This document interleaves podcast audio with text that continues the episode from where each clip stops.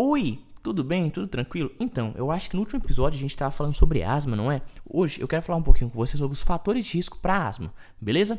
Meu nome é Lucas e esse é o Consegue Me Explicar. Antes de mais nada, eu tenho que fazer aquele pedido de sempre. Se você não saiu Consegue Me Explicar, por favor, clica nesse botãozinho de seguir para você estar tá recebendo todo domingo os três novos episódios. Sim, todo domingo saem três novos episódios desse que é o seu, o meu o nosso podcast. Além disso, eu te convido a seguir o Consegue Explicar lá no Instagram. O Instagram do Consegue Explicar é o arroba consegue me explicar underline. Arroba consegue me explicar underline.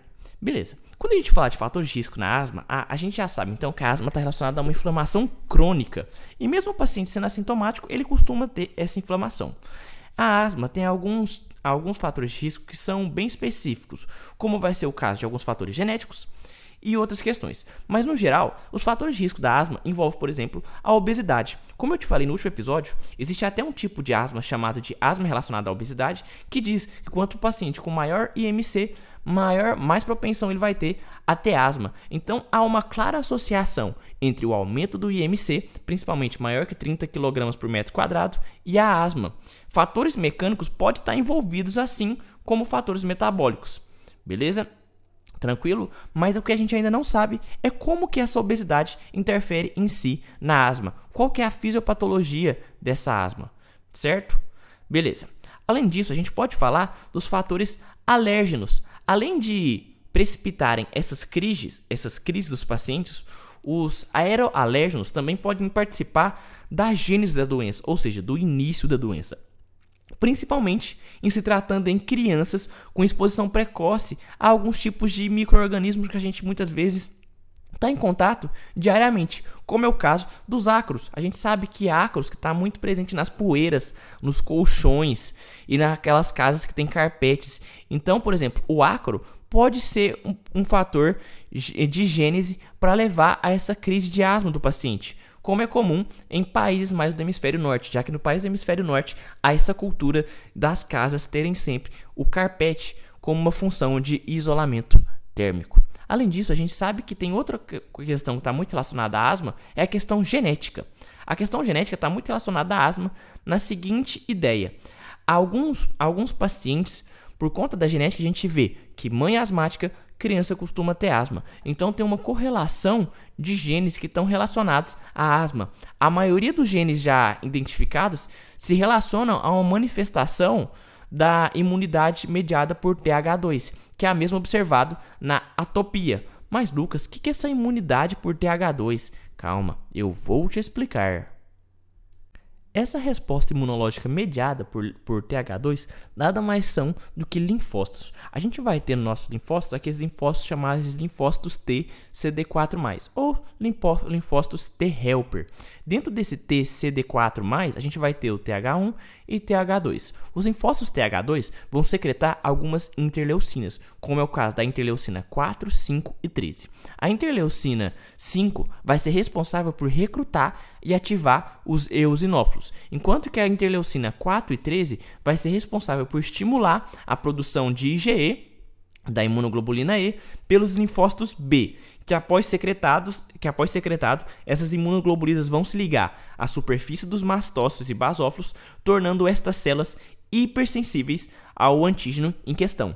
A resposta do TH2 se traduz clinicamente nas síndromes alérgicas e sua persistência vai resultar em doenças crônicas caracterizadas por reações de hipersensibilidade, que é o caso da asma. Beleza? Tranquila? O sistema imune, que teoricamente é virgem, como a das crianças pequenas, possui uma tendência natural à resposta TH2, já que ele nunca teve contato a nenhum alérgeno. Então, quando ele vem o primeiro alérgeno, o corpo costuma a sempre atacar por meio de uma resposta a TH2. No entanto, com o amadurecimento dessa pessoa, com o amadurecimento desse corpo em si, ele vai tendo mais contato com outras substâncias, o que vai substituindo uma resposta por TH2 por uma resposta por TH1. Beleza? Tranquilo? Certo. A gente então falou dessa questão genética e tem, claro, tem a questão da atopia. Lucas, o que é atopia? Atopia vai ser o principal fator de risco na asma. A atopia é uma síndrome, ou seja, um conjunto de sinais e sintomas que torna o sistema imune propenso à síntese de imunoglobulinas da classe IgE, após a exposição de certos tipos de antígenos, que é o que a gente vai chamar de alérgenos. Em geral, os alérgenos são proteases não humanas, ou seja, a atopia está relacionada a uma asma alérgica, a uma asma extrínseca, a um agente alérgeno. Tal processo vai ser denominado sensibilização alérgica, e as IgE sintetizadas pelo nosso corpo ficam ligadas à superfície de uma célulazinha chamado mastócitos que estão lá na via aérea. Quando o IgE se liga aos mastócitos na via aérea, ele vai produzir a degranulação imediata dessas células, já que os mastócitos são um tipo de leu leucócito granulócito. Então ele vai tirar os grânulos desses mastócitos. Com a liberação desses grânulos, essas substâncias são especificamente broncoconstritoras. Se elas são broncoconstritoras, elas vão fechar o bronco. Fechando o bronco, o paciente vai ter o quê? Dispneia, dificuldade respiratória. Caso o indivíduo entre em contato com esse alérgeno de novo, a gente vai ter essa reação de mastócito, vai se ligar ao IgE, o IgE promove a degranulação dessa célula. Essa célula, nesses grãos, produz, é, libera substâncias que são responsáveis por broncoconstrição. Beleza?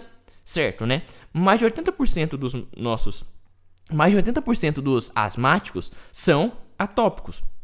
Porém, nem todo atópico tem asma. Então a gente tem que saber que nem todo atópico tem asma, mas que mais de 80% dos asmáticos tem atopia tem essa síndrome que torna o sistema imune propenso a imunoglobulinas IgE após a exposição a alérgeno, certo?